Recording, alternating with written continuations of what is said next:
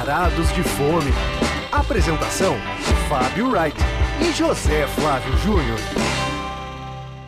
Ah, que delícia, cara! Fala, Fábio Wright, edição 90 do Varados de Fome, hein, cara? Você gosta, né, Zé, dessas edições redondas? Pô, essa é muito emblemática, porque significa que nós fizemos 35 programas este ano, que foi o mesmo número de programas que a gente fez na temporada de estreia, há dois anos. E, infelizmente, no ano passado teve né, a pandemia, a gente ficou sem gravar muito tempo, então no ano passado só saíram 20 programas. Mas dessa vez nós chegamos ao 35 de novo. Que era é, a nossa meta, né? É, já chegar a ter uma, um escopo né, de 90 programas, ou seja, considerando que tem uns programas que a gente não fala de dois lugares, sim fala de feiras gastronômicas, fala de ruas legais e tal, mas chega perto de 170 lugares que a gente já falou nessa, nesse Varados de Fome, hein, cara? Cara, e tem uma coisa curiosa, Zé, que é engraçado. Quando eu comento com algum amigo que eu não vejo faz tempo, porque agora a gente está voltando a reencontrar algumas pessoas aí que a gente não via há quase um ano e meio, né? E muitas se surpreendem com tantos programas já feitos, né? É. Pô, mas já fizeram quase 90 edições, né? Sim. né? Como é que você não me falou isso antes e tal? É, então, essa... assim, a gente tem que também convidar as pessoas, né? Embora no primeiro ano lá realmente o áudio não era tão bom, né? E agora, obviamente, está muito melhor. Mas assim, tem muita coisa interessante, tem descobertas é. incríveis é. da cidade, tem lugares também né, mais sofisticados, mais badalados e aqueles buraquinhos que servem uma comida boa. Sim e, e, que são mais baratos e tudo mais, a gente realmente né, explorou muito bem a cidade, né? É, então a gente podia fazer esse convite para para quem quiser maratonar, ou se não também para compartilhar com os amigos, ver é, algum programa do passado que vale a pena ser ouvido de novo, até porque a gente faz essa divisão meio que por gastronomia ou por prato e às vezes a gente está voltando em temas, né? Então, por exemplo, hoje vai ser nosso terceiro tema espanhol, só que cada vez a gente deu uma abordagem diferente. Primeiro, primeiro programa a gente falou de uns bares aqui de São Paulo que, enfim, a gente queria ter um programa espanhol, aí já no né, recentemente a gente quis fazer um dar um foco mesmo em tapas, né? então pegamos uns lugares que eram tinham tapas especiais e agora a gente vai para o lado da paella, mas enfim, a gente consegue fazer umas subdivisões às vezes, ou às vezes fazer abordagens do, da mesmo, do mesmo assunto em, de, em linhas diferentes. Então, pizzas, a gente fez já também três programas de pizzas. Cada programa era de um jeito, né? Um era pizzas diferentonas, outra pizza napolitana, outra pizza do bairro, né? Então a gente consegue é, esmiuçar alguns temas, voltar a eles com outro enfoque e tal. A, paella, que é conhecida aqui também como paeja, né? O pessoal gosta de falar paeja. assim, né? O paeja, porque aí acha que é argentino e tem que falar assim, né? Não, vamos, vamos tratar como paella, que é, é o nome Sim, do prato, pô. Era só uma brincadeira. Um doble L. Enfim, mas voltando aí ao Varados de Fome, além de vocês darem essa força, ouvindo aí os programas antigos, também queria dizer que o programa sempre encerra com uma musiquinha. E aí, se você tiver vontade de ouvir essa música inteira, é legal ir lá no Spotify, escrever Varados de Fome. E aí, em vez de você ir no, no podcast, em vez de você ir na banda Varados, de, acredite ou não, tem uma banda muito ruim chamada Varados de Fome. Aí você vai em playlists Varados de Fome, porque aí todas essas músicas que eu toco no final, elas estão lá e organizadas assim meio que por estilo. Então começa a playlist começa de um jeito, depois vai para o outro, depois vai para um outro. E ali tá tudo embaralhado e tem todas as músicas que a gente quase todas as músicas que a gente já tocou aqui, porque existem quatro delas que não estão é, no Spotify e tem duas que estão, mas não estão. Tem, mas acabou. O disco está lá, mas ela não está liberada para tocar porque deu algum problema de direito autoral, tal. Mas ou seja, a, a maioria infinita das músicas que eu já escolhi para fechar o programa estão estão lá, está está lá, né? A maioria está lá no nosso playlist do Varados. Eu deixo essa recomendação para que as pessoas sigam também a playlist do Varados, a playlist musical. E se você não é nosso seguidor ainda no, na plataforma que você usa, siga-nos lá, porque a gente tem, tem lugares que a gente tem poucos ouvintes, sabia, cara? No Deezer, por exemplo, a gente quase não tem ouvinte. Nossos ouvintes quase não tem ninguém com, no Deezer, né, Zé? Só eu. Não, no Brasil tem bastante gente que gosta do Deezer, mas a, o nosso foco assim de público, de massa mesmo, é Spotify e depois Apple. Então, quem, se você tem Amazon Music aí, dá uma força pra gente lá, E sem, acho que vale a pena lembrar também, né, que quem ainda não nos segue no Instagram, né, temos agora a nossa página Ah, isso é importante falar. Varados Podcast. É. Só tem, não, ainda não chegamos a 400 seguidores, mas é porque ela começou há muito pouco tempo mesmo, né? Só que a gente divulgou praticamente todos os programas do ano, né? Os 35 que a gente fez este ano, eles estão lá divulgados com link pro, pro programa. Sabia? Fotos Tem gente ouvindo a gente agora que veio do Instagram, sabia? Que não conhecia antes o programa, conheceu por Instagram e está vindo ouvir a gente. Também tem esse caminho inverso, que vai começar a ter bastante. Então, enfim, essa era realmente uma- um pedido aí para os nossos fãs aí ajudarem com deixar o Varados mais conhecido, para que a gente possa sonhar com uma quarta temporada, né? Porque, porra, já 90 edições, cara, já não somos mais crianças nesse universo, hein? Zé, e eu acho que a gente tem que também né, mencionar né, que esse vai ser o nosso último programa desse ano, né? Então, enfim, fiquem com saudades de nós, mandem cartas para a redação. Que é o Instagram, vai lá botar mensagem. Exato. Eu tenho respondido, hein? Quando eu vejo lá, a as pessoas que estão escrevendo lá, eu estou respondendo. E quiser mandar mensagem pra, pra gente por ali, a gente está sempre olhando a nossa caixa de mensagens do Instagram. Isso mesmo, e na próxima, e na próxima temporada, possivelmente, vamos dar um up no nosso estúdio. Vai ser um negócio. Podemos até falar isso. Vai que tem alguém ouvindo a gente que é proprietário de um estúdio e quer que a gente vá para o estúdio para fazer o Varados lá em troca de uma permuta, em troca de sair para jantar com a gente, ganhar moral com a gente. Ué, ué, eu ia adorar. Imagina o cara tá ouvindo assim, o quê? Eles precisam de um estúdio lá, o pessoal do Varados? Pô, vem gravar aqui no meu, meu. Eu tenho aqui um estúdio caseiro que perfeito, não entra som de, de, de carro, nada. Então a gente ia topar, meu. Vai Sim, sem dúvida. Vai um ouvinte nosso Não, mas isso oferece. vai dar certo, Zé. Nessas nossas férias aí, a gente vai resolver essa Mas questão o aí. ouvintada aí, quem quiser ofertar qualquer coisa pra gente, a gente tá aceitando, hein? Bom, Zé, e hoje vamos falar das paellas, como você já disse, e vamos entrar no nosso primeiro prato, então. Primeiro prato. Bom, Zé, o nosso primeiro prato de hoje é um restaurante na rua Horácio Lafra, no Itaim, chamado Toreiro Valese. Tem esse nome porque o chefe, que também é proprietário, é o Juliano Valese, que aliás é um figuraça, um cara apaixonado pela cozinha espanhola, e ele tem esse restaurante desde 2007. E é um lugar que eu acompanho desde que ele abriu, né? E posso te falar que foi uma, uma cozinha que evoluiu muito nos últimos anos. O Juliano viajou muito para a Espanha, rodou pela Catalunha, País Basco, São Sebastião. Enfim, ele realmente foi trazendo coisas interessantes para o cardápio. Né? Inclusive, eles têm, ele tem uma entradinha lá que, são, que ele chama de montaditos, né? que é uma coisa que tem realmente bastante na Espanha, que são, enfim, tapas servidas em cima de fatia de pão. Né? Quando você tem um, um, um palito, eles chamam É um de pincho. pinchos, né? Mas quando não tem palito, eles chamam de montaditos. Quer saber o que eu achei? Quer, que eu, quer saber a minha opinião? Ou vai Manda, manda ver. aí? Ah, porque a minha experiência é diferente da sua, porque eu só fui uma vez lá. Eu achei assim, cara, me impressionou quase tanto quanto o Tanit, que a gente abordou aqui no primeiro ano de, de programa tal, por ser um lugar assim com essa estética de bar, restaurante, mais despojado, mas muito qualificado, com a comida muito qualificada. Então, é o tipo de lugar que eu gosto, cara, que tem esse astral, tem a pegada bem gastronômica, não vou usar a expressão gastrobar, que eu acho bem babaca, assim, É, também não bar gosto. restaurante, bar restaurante e com a comida muito caprichada e com a bebida muito caprichada. Então, esse foi a minha impressão do. Mas você disse que no começo não era tão impecável assim, ele foi melhorando, é isso? Ele foi melhorando ao longo dos anos. Eu acho que o Juliano fez um trabalho aí de tanto de buscar matérias-primas, né? Às vezes ele traz coisa na mala quando ele vai, A gente inclusive até experimentou uma anchova lá que ele trouxe, né? é uma anchova espanhola que ele, que ele serve com tomate e pimentão sobre a fatia de pão, que é o montadito a qual eu estava me referindo, que ele trouxe na mala, né? Mas enfim, ele, faz coisas também que fogem, né, ao universo espanhol, né? Tem também um montadito de queijo de cabra com cebola caramelizada. Ele faz outras coisas também, mas o cardápio segue bem a linha clássica espanhola, né? Inclusive, Zé, as gambas ao arrio, que eu sei que é uma coisa que você gosta e vai mencionar no segundo prato, é um, é um prato que você tem que voltar lá para provar, porque as gambas realmente vêm um camarão enorme, assim, né? Você precisa ver se não tá no período de defesa e tal, mas eu fiquei muito bem, bem impressionado com as gambas de Eu lá. vou, eu vou querer experimentar o fideuá dele. É, ele faz o fideuá, faz pucheiro também.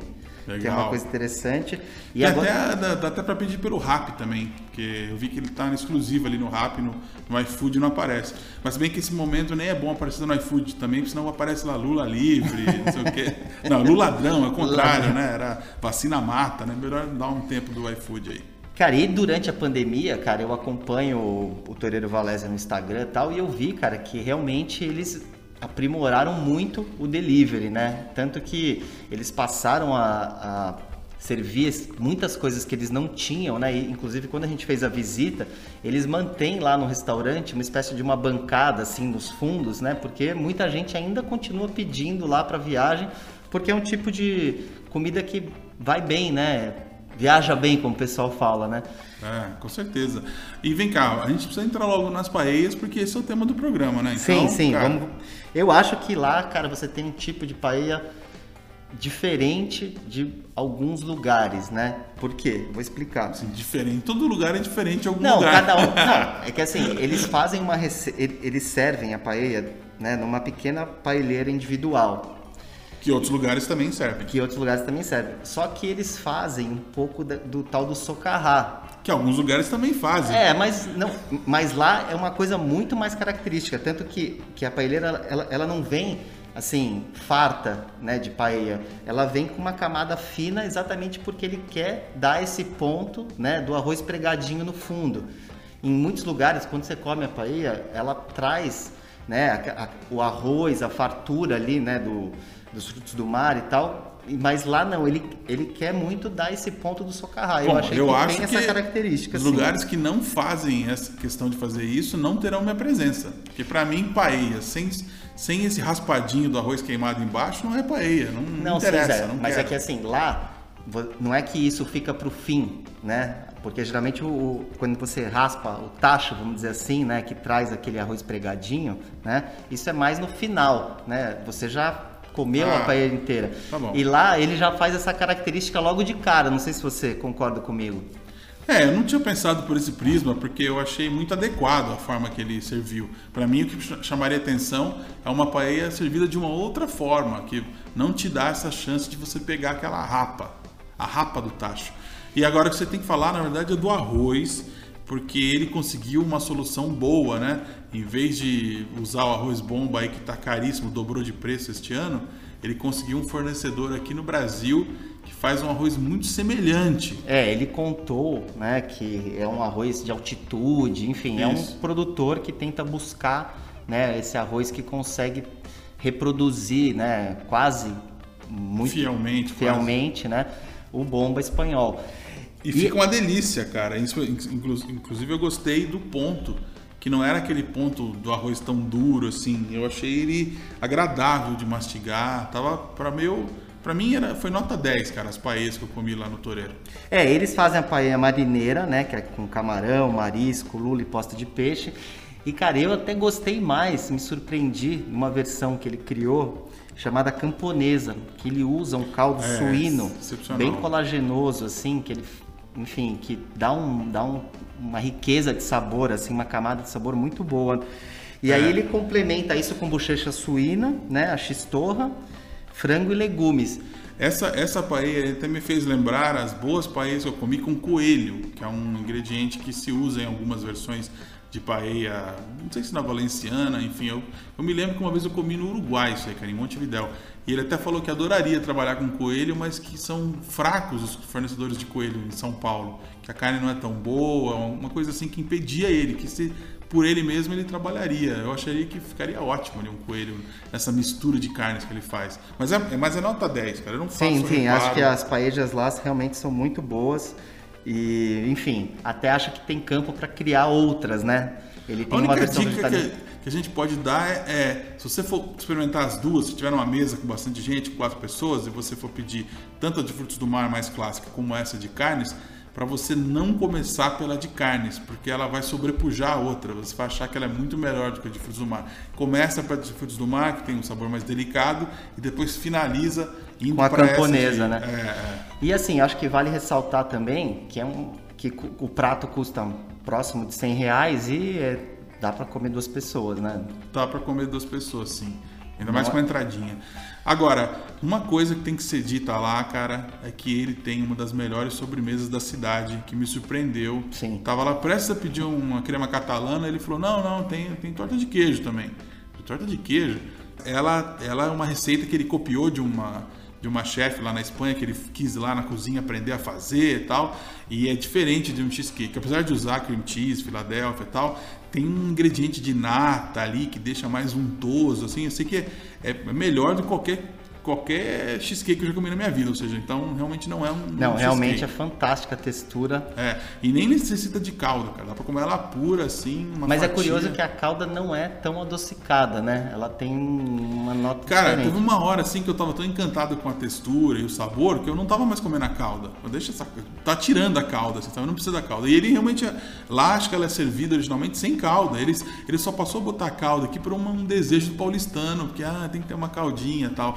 Mas ela é uma sobremesa que não necessita calda, cara. Uma torta de queijo bem branquinha, assim.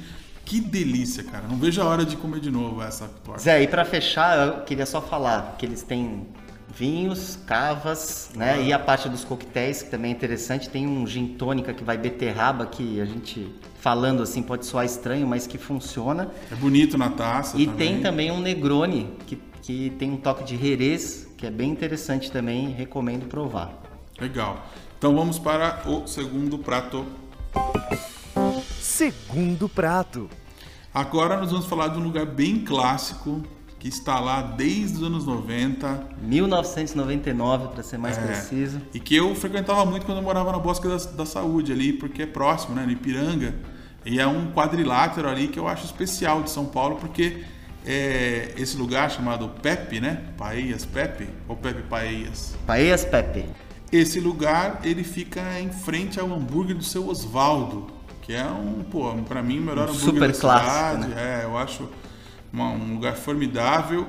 E ao lado fica o Empório Pata Negra, que eu estou sempre por ali comprando o presunto, até é, quando vocês estiverem ouvindo esse áudio, provavelmente eu terei feito um curso de maestro cortador de Ramon, que eu estou pagando uma nota para poder fazer esse curso. Então, que inclusive tem tudo, o Paeias, Pepe, né, e o e É da o família, né? Pata Negra é da família, a mesma, mesma, mesma galera. E, e o Empório Pata Negra tem aberto versão pra rua, assim, para servir uns, uns petiscos também ali de, de sexta de sábado, quinzenalmente. Então, dependendo do dia, do sábado, da sexta que você for, vai estar bem movimentada aquela, aquela quadra. É, ali. se tiver espera no Paellas Pepe, você vai ali do lado, prova É. o Ramon, eles têm outros produtos também para vender. Né? Exato, tem, putz, azeites, manteigas, é, é, ragus, assim, sabe? Coisas, muitas importadas, muitas da, da Savitar também, sabe? Aquela marca. E balsâmico, eu comprei um balsâmico de Jerez a última vez que eu fui lá. Mas você tinha comprado lá um, um beiota, não tinha? Sim, eu já comprei dois presuntos ali e um, um beiota com que é uma é uma, um fruto, né, que o porco come, aí ele dá uma característica pro presunto, e tal. Já tinha já tinha comprado. Eu sou frequentador desse Eu acho que desse- custa uns 200 reais aquele... A, entrada, o- a bandejinha, não custa? Cara, você tá confundindo as coisas. Você tá querendo falar do Joselito lá que eu comprei? É, É, Joselito é o melhor presunto do mundo, tal, que aí custa 300 reais, um 80 gramas ali e tal. Mas é, aí eu nem vamos entrar nesse universo aí, porque isso aí é- são presuntos que valem um carro, cara. E aí, enfim, tem isso para você comprar no Pata Negra também. Então, é, a dica do Fábio é boa. Se por acaso tiver uma espera grande, que às vezes tem espera lá no, no Pepe, vai do lado no Pata Negra ver o que tem de produto ali. E pode ser que esteja até rolando um desses dias que eles abrem e vendem sanduíche de polvo na calçada tal. É uma dica, cara, pra quem não conhece o Ipiranga, cara, vale a pena dar essa sim, aquele quarteirão tá bem bacana mesmo.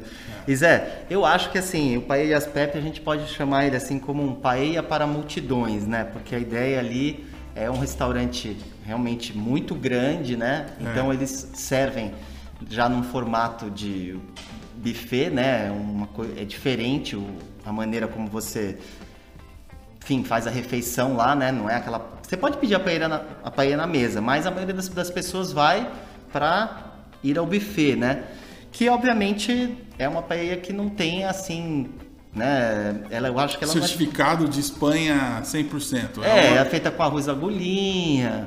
Era agulhinha mesmo? Era arroz agulhinha. Olha só. É, eles fazem uma adaptação para assim uma uma paella mais cotidiana ou mais, enfim, mais... É, a, a, da casa, né, seria a valenciana, né, que é essa que combina os frutos do mar, né, camarão, lula, mexilhão com frango e vegetais. Essa é a que eles têm sempre lá que eles chamam de paella da casa. Mas eles têm também a versão marinheira, né? Que você, inclusive, acho que pediu uma vez e até... Eu acho excepcional a marinheira, porque a marinheira, primeiro que é feita realmente com arroz bomba, né? E eles usam os, os frutos do mar eles são já sem a casca. Você pode pedir, não é isso? Sem a casca ou não? Vem sempre? Não, sempre sem a casca. Ela é muito fácil de comer, não tem nada de rabo de não sei o que, ou, ou aquele lagostinho inteiro tal. Já vem descascadinho. Eu já encomendei duas vezes lá, inclusive essa. Vale muito a pena pela facilidade de comer. Só que, é, assim, realmente não é o principal da casa, porque o principal da casa é as pessoas querem ir lá no tachão lá e pegar bastante para ir e voltar, né? Você vai lá, se serve, depois se serve mais um pouco, depois se serve mais um pouco, depois quando tá morrendo, fala, não, vamos pegar mais um pouquinho de paella e tal. Então é um programa geralmente para famílias, né, grupos grandes tal, e para quem não está querendo comer aquela coisa mais roots da, da Espanha, vai, uma, versão mais easy, mais fácil, assim. É que eu acho que o arroz é parbolizado, cara, que é usado, não é agulhinha, cara, você tá confundindo, meu. Não, eu acho que é arroz agulhinha, cara, eu tenho quase certeza, Zé. Tá. Eles só usam o bomba, pelo que eu lembro, na negra, que é com tinta de lula. Inclusive, tem muita gente que recla... eles faziam com arroz bomba no passado, eu lembro que um, uma das pessoas lá comentou isso com a, com a gente. E depois eles acabaram trocando porque estava tendo muita reclamação. Enfim, é o conceito de, de arroz que o brasileiro está acostumado, ah, né? tá, entendi. Então, então eles acabaram fazendo essa adaptação. Mas assim, a Paellas Pepe, né, tem muita gente que pede né, para eventos. Né? Então, assim, você quer comemorar um aniversário em casa e de repente. Né, é uma coisa para compartilhar que muitas vezes você pede para seis pessoas e é, é, capaz de satisfazer 12, né? Porque é muito farto. E aí vem aquele tacho assim, né? Sim. Já pronta paeja para comer em casa que realmente eles têm uma fama boa nessa paeja, entendeu? E eles também teve um evento, não sei se foi a Quirupita, que quer que eles fizeram, aquele tacho mega que aí precisava de 20 pessoas para mexer o arroz e, e aí, enfim, e esse tacho gigantesco tá lá exposto, né, na Bem entrada, na entrada, é. Para você ver e ficar mostrando imagens desse evento. Acho que foi uma festa de Quirupita que eles fizeram uma, uma É, ou algum aniversário de funcionamento deles, né? Eu, eu, lembro que foi alguma coisa assim. Ah, tá. Mas enfim, você, o veredito, você acha que ela satisfaz para ser um evento? Não, Zé, eu acho que por 95 reais, né, ah. talvez valha mais a pena né, pedir essa versão à la carte, vamos dizer assim, né? Eu acho que a versão à la carte deles é mais interessante do que essa que eles fazem ali naquele, vamos chamar de buffet, né? Porque buffet é um tachão, né? É. E então assim, eu gostei mais da versão quando eu provei num evento do que lá na hora. Mas assim, obviamente que tem sabor, que enfim, é, é bem resolvido ali. Talvez, não sei se por é. 95 reais eu, Mas como tem gente que come muito, né? Sim, eu, eu recomendaria, assim, nessa pegada de fartura, as gambas ao arrio de lá, que é o camarãozinho com com alho e óleo e é camarãozinho mesmo, porque eles usam um camarão menorzinho, só que a, a, quantidade, cara, eu nunca comi tanto camarão durante meia hora, assim, ou uma hora, sei lá quanto que eu demorei pra matar. Comer. Nem aguentava, tinha tanto, cara. E aí a moça que tava atendendo a gente falou, né? É, o pessoal aqui sempre comenta que é bem farto, tem bastante comida. Então esse lance, acho que pra você comer em galera, né? Sem Sim. ficar tão assim espezinhando tipo, ah, mas não usou o arroz certo tal, sei lá. Então eu gostei das gambas ao arrio e também gostei da minha sangria, que o Fábio ficou zoando lá que era vinho de garrafão tal. É porque ela é, é uma sangria bastante amistosa. Mas docinho. sabias, é que depois eu fui ver no cardápio, eles fazem essa sangria Del Pepe, né, que é essa com vinho nacional, mais sim, simples e tal, sim. mas tem a especial também, tem a sangria especial que é com vinho importado, tá lá no é, cardápio. Então, eu gostei dessa bem Brasil mesmo, que ela é fuleira para quem gosta de vinho. Então, como eu não sou especialista em vinho, para mim tá ótima a sangria desse tipo aí, baratinha, me satisfez, docinha. e uh, que mais? Não, e eu acho que vale citar que dependendo do dia, tem show de flamenco na ah, casa. tem, tem, tem, verdade, verdade. E pra fechar, Uma né, festa. a maioria das pessoas pede o churros com doce de leite. Eu- Zé, só pra fechar a paella, eu quero falar uma coisa. É engraçado, cara, mesmo na Espanha, você tem os lugares de paella que são pega turistas e você tem aqueles restaurantes que fazem as paellas que são respeitadas pelos moradores Tá. locais. Então, cara, é assim, é igual caipirinha, cara. Não é porque você tá no Brasil que você vai tomar uma boa caipirinha. Tem É. lugares que fazem bem, tem lugares que fazem mal. Então, é, enfim, é aquela coisa de o- tem pra todo mundo, pra todos os gostos. É legal. Então, beleza, cara. Vamos então encerrar nossa, nosso programa de paeias com a nossa dica cultural, que já vem a seguir. Hora da sobremesa. Então, Zé, eu vou trazer hoje um filme que na verdade é um filme que tem um pouco de série também, que é uma espécie de uma continuação do filme do Borat que a gente até já mencionou aqui no programa, chama Desbancando Borat, é uma novidade do Amazon Prime. Então, é- como que é o, o desenho? No primeiro episódio, eles têm cenas extras, né, do último filme do Borat, com aquela coisa bem cômica e politicamente correta. E depois ele criou uns mini episódios onde ele convidou, né, os dois caras bem trampistas e barbudões que gostam de arma e tal, que receberam o Borat na casa deles e são personagens do filme, para confrontar algumas teorias da conspiração com especialistas, né, epidemiologistas e, enfim, gente que estuda, né, da onde que surgiram essas teorias da conspiração. Então, é um conceito bem diferente do Borat, que sempre tem o tom de comédia. Já esses mini episódios, eles já são uma coisa mais séria, né? Que isso virou um problema nos Estados Unidos também, como aqui. É, eu achei curioso porque não é, não é sempre que um, um filme rende uma continuação assim, uma série que vai é, mostrar um outro lado, né? Uma continuação. E, e nem foi um filme que foi unânime, né? Assim, muita gente se queixou de não ter conseguido dar risada com esse Borat, que gostou muito do primeiro e ficou insatisfeito com esse, né? Eu sei que esse não é o seu caso, que você riu muito, mas é o meu caso, por exemplo, que pra mim não teve graça esse filme, mas eu gostei de que ele existisse. E eu nem sabia dessa, dessas, conti- dessa continuação, dessa. dessa- É, na verdade, cara, eu acho que suíte aí. Eu acho que o que ele quis fazer, né, é um pouco entrar nessas teorias da conspiração e desconstruí-las. Então eles são programetes de 7, 8 minutos. Então, por exemplo, eles falam sobre é, a vacina vai é, botar um chip nas pessoas. E aí a, Cara, a pessoa o que é? explica que é isso da aí? onde surgiu essa teoria que é impossível Sim. caber numa agulha, Sabe que é isso seria aí? a bateria, onde seria a antena, entendeu? E eles, e eles ouvindo, eles ficam meio que isso os coloca em dúvida. Então, assim, é interessante. Cara, isso aí são os S's do DVD, cara.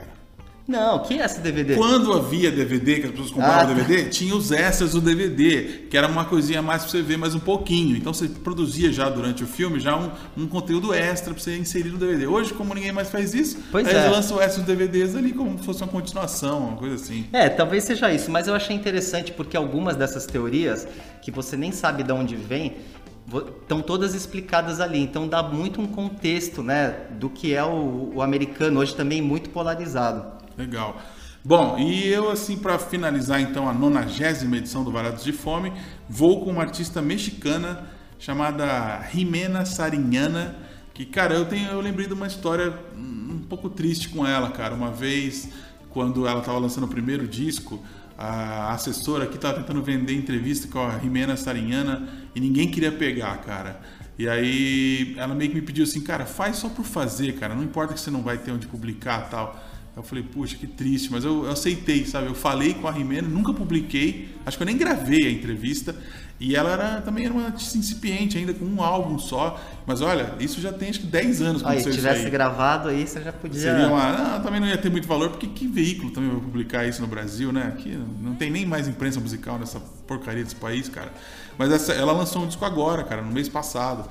E tem essa música Mr. Carisma que eu adorei, que é, um- é uma cúmbia bem é, irônica com a questão do, do, do cara que se acha e na verdade é um mala malíssimo, sabe? Então vou, vamos encerrar com essa música Mala divertida. malíssimo, É, é. Malo, malo malíssimo. Malo malíssimo. E é o Mr. Carisma. E no- nós nos vemos em breve Peçam aí pela volta do Barato de Você gosta mesmo da gente? Ficou até aqui a última música do último programa, cara. Então peça pra gente voltar. Faça aí alguma. Faça um crowdfunding pra gente. Faça alguma. É, a quarta temporada ainda não está garantida, né, Zé? É, depende do clamor da nossa audiência. E se você perdeu programas anteriores, volte e escute, porque eles ainda têm valor. Temos muita coisa nos nossos arquivos aí. Até nós voltamos a até a hora de nós voltarmos a produzir material novo. Né? Então, até lá, deixamos aquele abraço. E obrigado e... pela audiência, né? E, e, o ano que vem a gente está aí de volta. Vamos lá, pessoal. Um abração. Um abração.